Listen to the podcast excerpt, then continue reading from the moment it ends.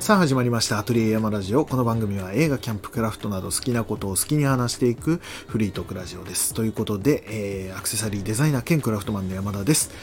えー、先日ですね3月の1日なんですけどもに久しぶりにですね、えー、人のこう展示、え、展示会というか展示の搬入の手伝いをしてきました。まあ、たまにそういったことがあったりするんですけども結構作家さん同士でですね何かこう搬入まあギャラリーとか、えー、いろんなとこにこうイベントとかですねになんか物を搬入する時って結構人手が、えー、いるっていうというか結構大変だったりもするのでこう、まあ、人を雇うとかってなると大変だったりもするので結構知り合いの人同士でですね、まあ、手伝いあったりとかまあなんかそういうことがあったりするようでですね、まあ、僕もそういうので声かけられたらですね、えーまあ、行っていろいろその搬入の手伝いするのも勉強にもなりますし結構そこであったりする作家さんの人たちとこうお話ししたりとかっていうこともすごく勉強になったりもするので、えー、参加させてもらうことも、え、結構あるんですけどもまあそんな感じでですね、えー、今回はですねえ沼田かなえさんっていう油絵の作家さんというか油絵を描く画家さんですねの搬入の手伝いをしてきました。でそれがですね、えっと、場所がですね仙台の、と、前の大英のえー、近くの地下道って言ったらいいかな？わかるかな、えー、今イオンなんですけども仙台駅の近くにあるというかアーケードから行けるイオンがありましてそこのイオンのですね、まあ、道路側青葉通り側というか、まあ、道路側の、えー、地下道があるんですよね。そこの地下道っていうのが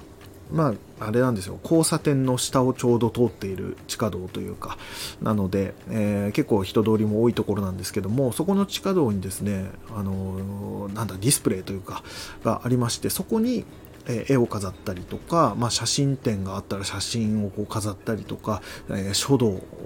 の何ていうの掛け軸みたいなそういうのを飾ってたりするみたいな感じでですね結構いろんな人がそこで展示をしてたりするんですね。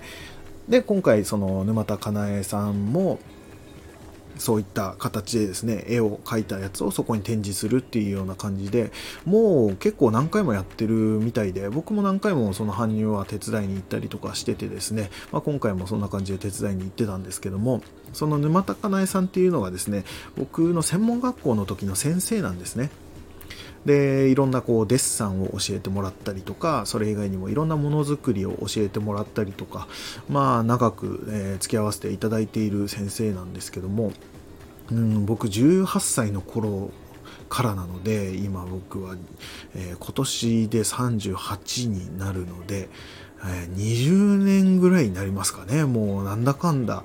うん、付き合いとしてはそのぐらいですね。まあいろいろ、まあ、学校が専門学校だったので2年間だけだったんですけどもその後もですね結構こう展示会する時はこう遊びに行かせてもらったりとか、うん、それこそ搬入の手伝いとかさせてもらったりそれ以外にもいろんななんだろうな植樹祭とか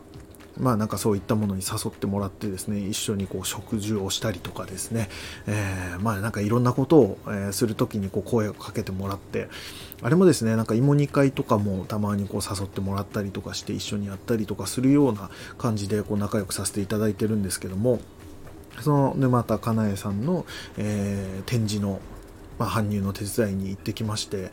まあなんか久しぶりに会ったっていうのもあってですねあの新しい絵が増えてたりとか、えー、してやっぱ生でその油絵を見るっていうのはですねなかなかこう普段見ることもないじゃないですか。そういったなんだろうギャラリーに行ったりとかえ、美術館に行ったりとかして、えー、こう絵を見るっていう機会がなかったりもするので。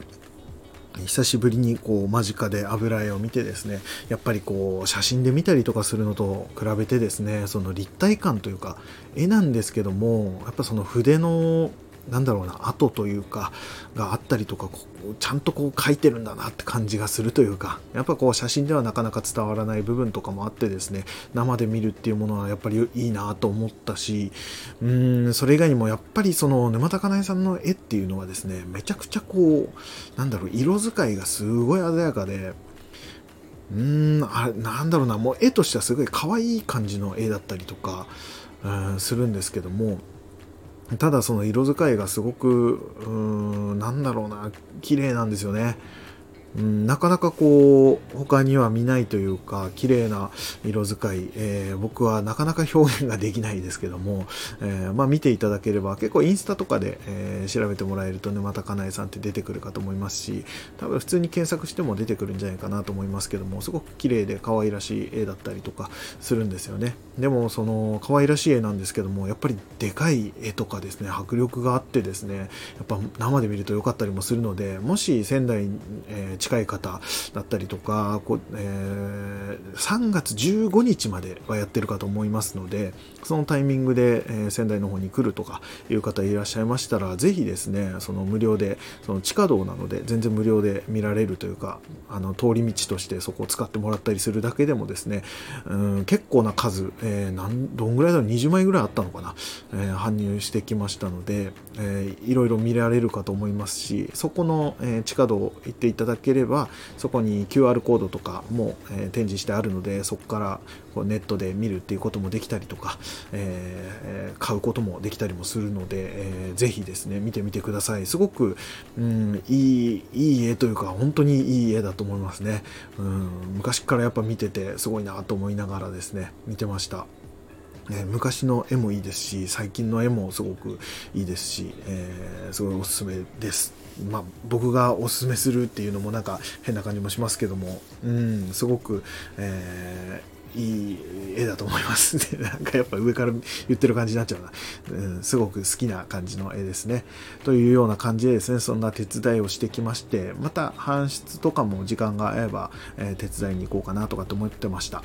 で、えー、今回ですね、その搬入を手伝いに行く前にですね、なんかこう、とキャンバスってありますよね。絵のキャンバス、あの木の枠に、なんだろう布みたいのが貼ってあってそこに絵を描くみたいな。そのキャンバスがありましてそれをなんか結構いっぱいもらったらしいんですよ。沼田さんが。なので、えー、なんかキャンバスいらないって言われてですねうん僕なかなか絵を描くことが本当たまにちょっとなんだろうなえー、ケント紙みたいな、えー、用紙を買ってきてちょっと絵描いたりすることとかっていうのは今までもあったんですけどもこうキャンバスにしっかり描くっていうことをしたことがですねもう何年もやってなくて本当中学校とかの頃に確かキャンバスを自分で作ってっていうのが美術の授業かなんかであって自分でキャンバスを作ってですね紙貼ってみたいな。そこに結構デカめのえー、鉛筆画みたいのを描いたりとかあとエアブラシでですね絵を描いたりするっていうのは中学校ぐらいの時だったかなやったのは覚えてるんですけどもそれ以降ですねこうキャンバスに描くっていうことはしたことがなかったのでうーんなんかちょうどここ最近ですねまたウッドバーニングをやろうかなとかって思ってたんですよ、まあ、ウッドバーニングっていうのは電気が、えー、通ってるペンでですねまあなんかハンダゴテみたいなペンで木を焼いて絵を描くっていう、まあ、技法というかでウッドバーニングっていうのがあるんですけどもそのウッドバーニングでまた絵を描こうかなとかって、うん、結構前にあの展示会をしたりする時にですねウッドバーニングでいっぱい絵を描いてですね展示したりしたことがあったんですけどもそんな感じで久しぶりにまた描こうかなとかっても思ってたそのタイミングでですねそのキャンバスいらないって言われたので、えー、ああ絵描きたいと思ってですねうん、ちょっとウッドバーニングでは描けないですけどもそのキャンバスにですね久しぶりにこうアクリルガッシュかなんかで、うん、絵の具でですね、えー、描いてみようかななんて思ってですねあんじゃくださいっつって。ただ僕あのバイクなのでバイクだしあのなんだろう、えー、キャリアボックスとか、えー、メットインみたいのがない、まあ、バイクなのでなかなかキャンバスを持ち帰るっていうのは大変だったので、キャンバス、まあ、そこまで大きくないものなんですよね。F6 サイズっていう30センチ、40センチぐらいの大きさのものだったので、なんとかリュックに入るかなと思ってですね、えー、じゃあ2枚、2枚ぐらいくださいっつって、えー、2枚もらってき、2枚って言っていいのかな、えー、2つもらってきましたね。もうリュックギリギリに入ってですね、えー、風を受けながらバイクで帰ってきましたけども、こんな感じでですね、キャンバスに、え2つ、え今ある状態なのでちょっと改めて何を書こうかなって今考えながらですねそのアクリルガッシュ、えー、そのアクリル絵の具で書くこともだいぶ久しぶりなのでえー、6、7年前ぐらいに描いたのが最後じゃないかなっていうぐらいなので、うん、久しぶりにちょっと大きい絵を描きたいなということで、えー、今後またですね、描いてみたら、まあ、このラジオでちょっと感想を言ってみたりとか、あとは SNS とかその辺にはきっと書いたら、まあそこそこ書けたらですけども、えー、載せるかとも思いますし、すごくいい感じにできたら、絵を販売するっていうこともしていきたいなとかっても思ってたりもしたので、まあちょっと書いてみないと何とも言えないですけども、やっていこうかなと思ってました。まあそんな感じで今はですね、ちょっとどんな絵を描こうかなと、えー、すごく考えていたところですね。ということで、えー、今回はちょっとまた前置きが長くなってしまいましたが、えー、今日話したかったのはですねあの朝一のコーヒーについてちょっと話してみようかなと思ってました。で朝一のコーヒーっていうのがですね、まあ、朝一番に飲むコーヒーっていうことなんですけどもこの朝一のコーヒーってもうイメージとしてはですね朝にコーヒーを飲むってなんかもうなんだろう定番というか、まあ、よくあるというかことだと思うしなんだろうなまあ、結構飲まれる方も多いと思うんですよね。朝起きてすぐにその苦めのコーヒーを飲んで目を覚ますとかちょっとこうなんだろうな仕事のモードに切り替えようっていうのでコーヒーを1杯ぐっと飲むとかなんかそういう風なイメージもあったりもしてですね。結構飲まれる方も多いかとは思うんですけどもこの朝の一番のコーヒーっていうのをここ最近ここ最近でもないな結構なるんですけども僕朝なんだろう一番にコーヒーを飲むっていうことが結構あるんですよ。まあ、うん毎日とまではいかないですけども週にほんと5回とかそのぐらいは飲んでるかと思うんですね朝一番にコーヒーを飲むっていうのはドリップしたコーヒーを飲むっていうのはもうなんか習慣づいてる感じではあるんですけどもそれがですねもう朝一のコーヒーがなんかこう美味しくないなっていうのを感じることがここ最近結構あるんですよ。うん、ここ最近でもない。ここ最近気づいただけであって結構こうなんだろうなそう思っていたことはあったんですよね。でもなんかあこれって朝一が多いよなっていうふうに思ったんですよ。美味しくないなって感じることが。これ何なのかなと思ってすごく気になってたんですよ。でも自分の中でこう思っていたのはまあやっぱ朝一番に飲むってなんだろうなうーんまあよく言われる寝ている間ってこう唾液が少なくなって口の中に雑菌がなんか多く繁殖している状態だみたいなちょっと気持ち悪い話ですけどもまあそういうことを言われたりもするじゃないですか。だから朝起きたらすぐうがいするとか歯磨くとかするのがいいとは言われてるかと思うんですけどもなんかもうそんなのも気にせずですね、朝起きてもうすぐコーヒー飲むみたいなことをやってた時とかですね、やっぱ美味しくないなって思ったりもしてたりとかしたんですね。なんかそれが理由なのかなとかっても思ってたんです。だからさすがになとは思ったんですけども、あのコーヒー飲む前にですね、きっちりこう歯を磨いてですね、なんならこう、舌とかですね、あの、味覚とか、まあ味を感じやすいのは舌だと思うので、舌もしっかり磨いてですね、もうこれは完璧だなと。これなら味しっかりわかるだろうと思って、その後に飲んだコーヒーも同じようにやっぱりなんか美味しくなかったことがあるんです。これ何なのかなと思ってて、ただこれ完璧なこう答えっていうのが全然出なかったんですけども出ないで話してるのもどうかとも思うんですがただちょっと調べてみて、まあ、こういうことなのかなっていうふうになんとなくまあ自分の中でこう決着がついたというか、えー、ことがあったのでちょっと話してみたいんですけどもそれがですね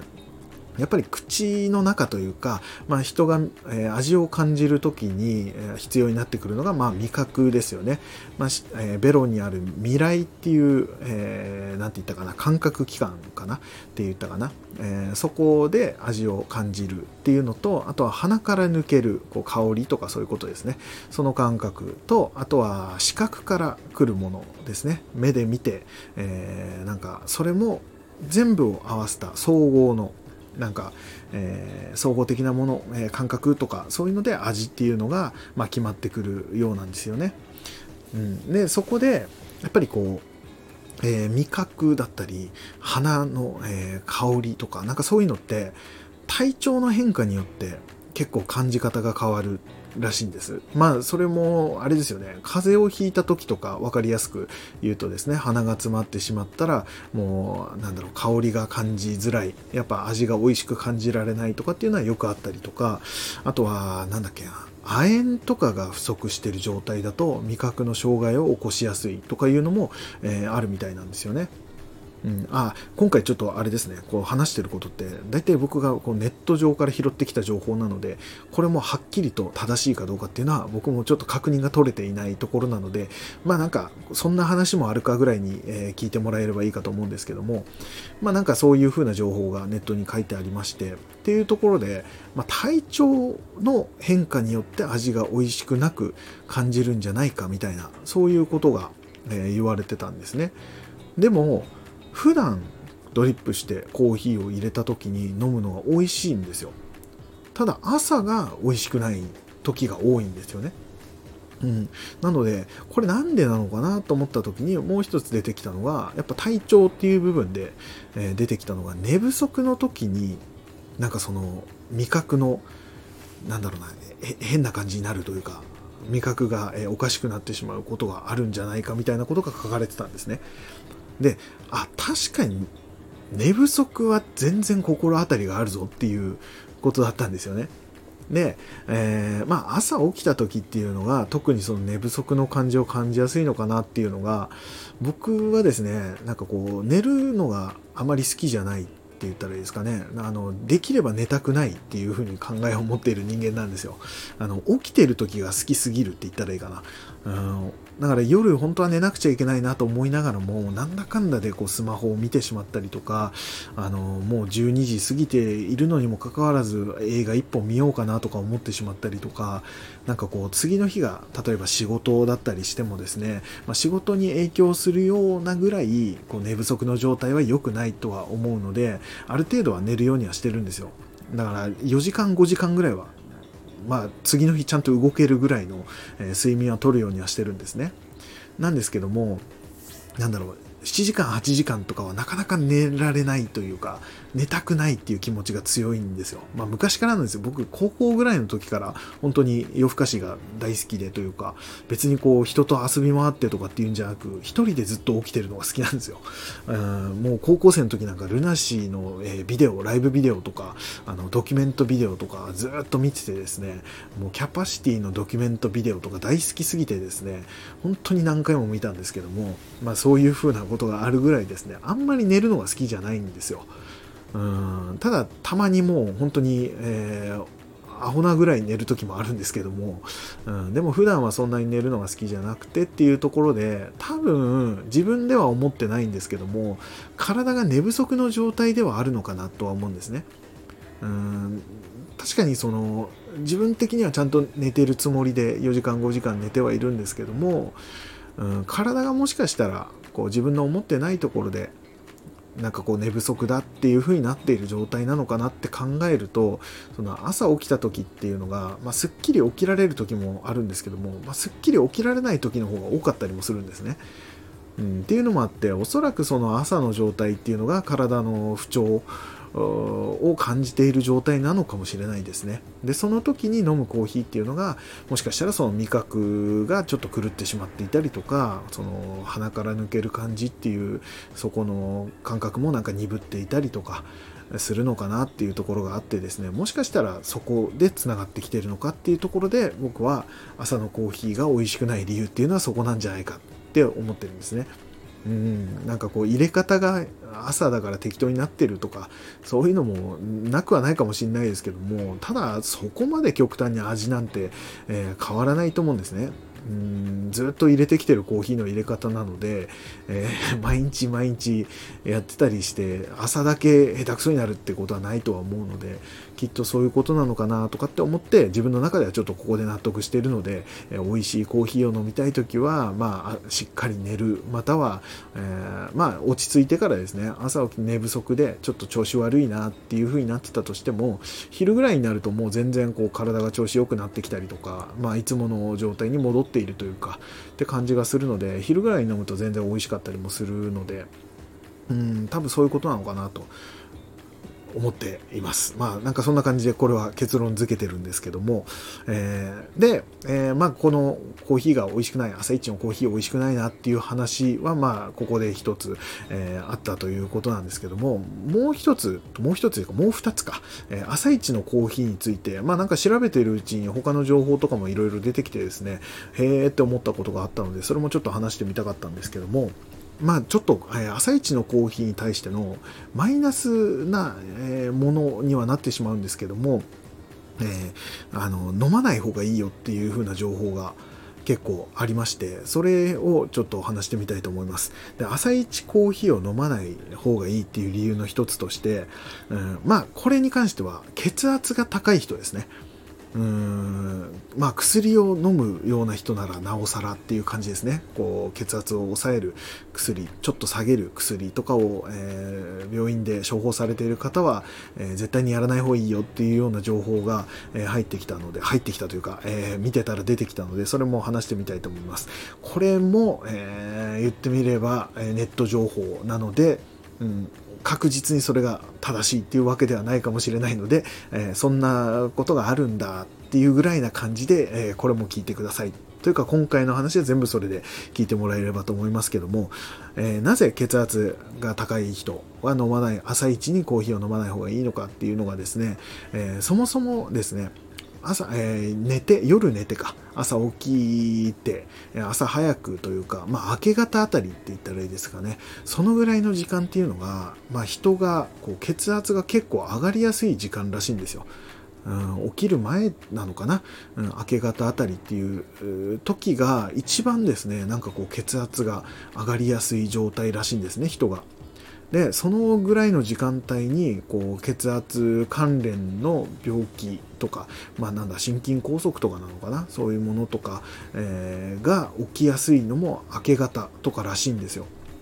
っていうのがやっぱり血圧が急にこう上がりやすくなっているというか上がってきているその時間帯っていうのがその明け方あたりらしいんですよね。っていうところもあって結構この朝血圧が上がってしまっている状態ででコーヒーを飲むと。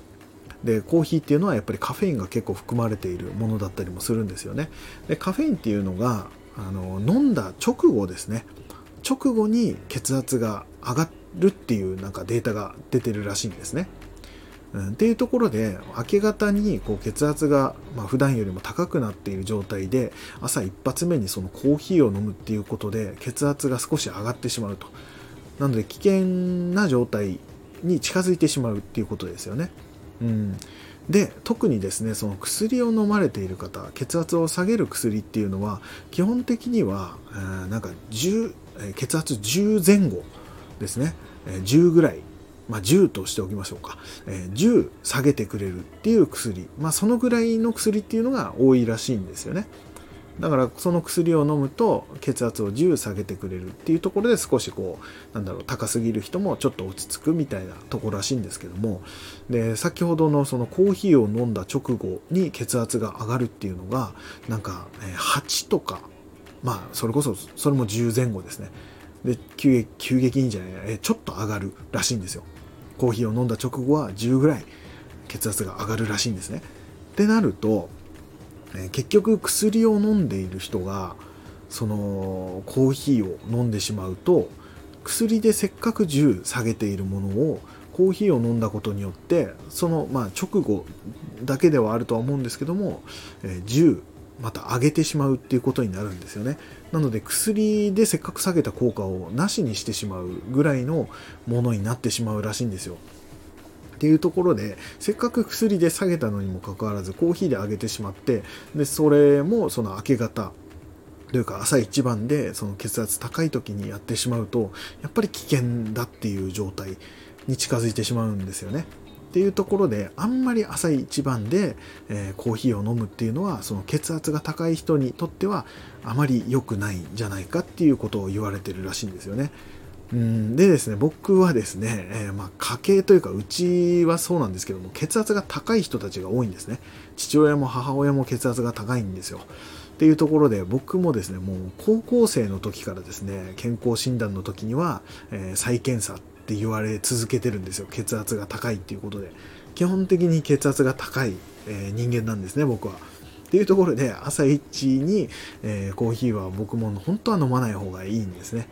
1回だけですね僕も血圧下げる薬は出されたことがあるんですよ。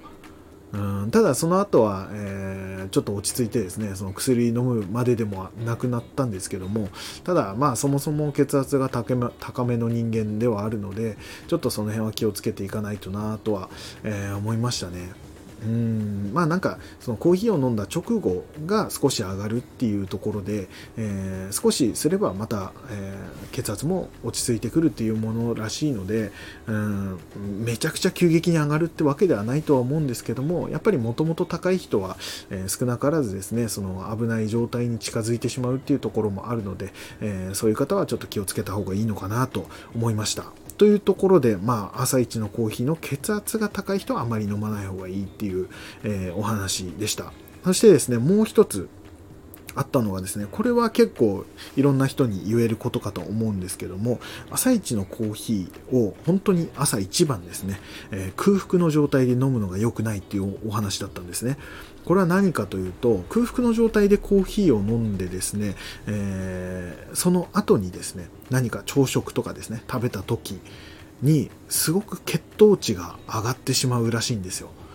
で、えー、基本的に食事をとった時っていうのは人は血糖値が上がってしまうんですよね。うん、基本の状態で何も食べてない時っていうのは血糖値っていうのはすごくこう安定してるらしいんですよ人間っていうのは。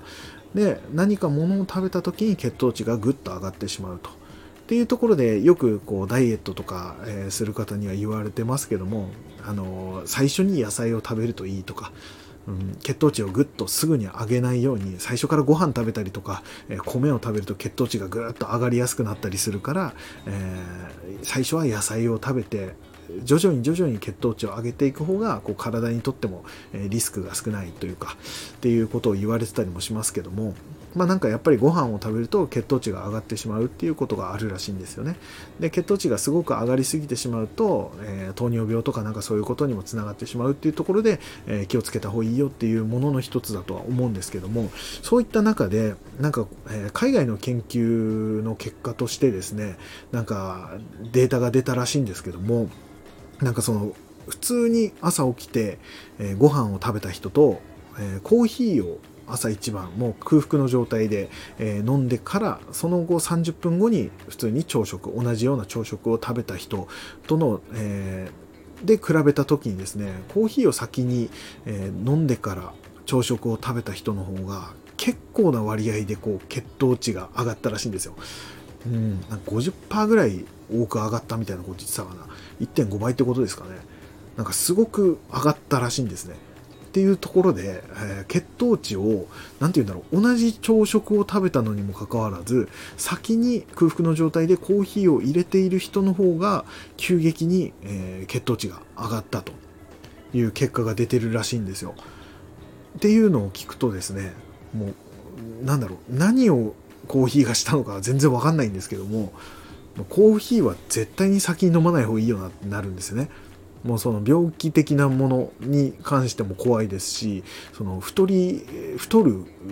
ことに対しても多分血糖値ってそんだけ上がると太りやすくなったりとか多分ありますよね。って考えるとやっぱり先にコーヒーを飲むことは避けた方がいいっていうものらしいんですよね。ただその朝食を先に食べてから食後にコーヒーを飲むんだったら全然大丈夫らしいんですよ。うん、だから食事の前にコーヒーを取るっていうことがその血糖値を上げるなんだろうな準備をしているようななんかことなんでしょうね、うん、血糖値上がりやすくしておくよっていうようなそういうコーヒーの役割になってしまっているというかそういうことらしいんですよね。っていうところでですねだから朝ごはんを食べる前に一回こう目覚めの一杯としてコーヒーを飲みたいっていう人もいるかもしれないんですけどもそれはできる限り控えてですねまあ、朝起きて水水とか、まあ、左右とか飲んでから朝食を食べて食べ終わった後にゆっくりコーヒーを飲むっていうのが多分ベストなんだと思いますね。そのコーヒーのあの飲むタイミングとしてはそこがいいらしいです。うん。